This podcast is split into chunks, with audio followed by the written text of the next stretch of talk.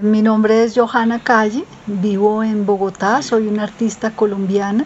Perímetros son básicamente eh, especies nativas de árboles. Están escritas a máquina con una máquina mecanográfica más o menos de 1940. Es, un texto eh, dactilografiado sobre papel antiguo.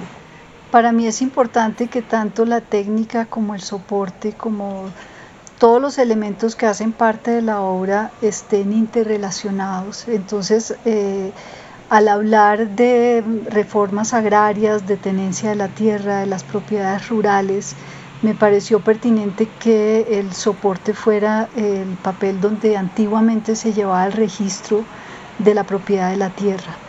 Me interesa principalmente representar especies nativas de árboles de diferentes pisos térmicos uno de los árboles que estoy eh, exhibiendo actualmente en la Bienal de Sao Paulo es una especie nativa del, altiplano, que es de donde yo provengo. Es un, es un árbol bastante alto, puede crecer hasta 20 metros y eh, está hecho a escala.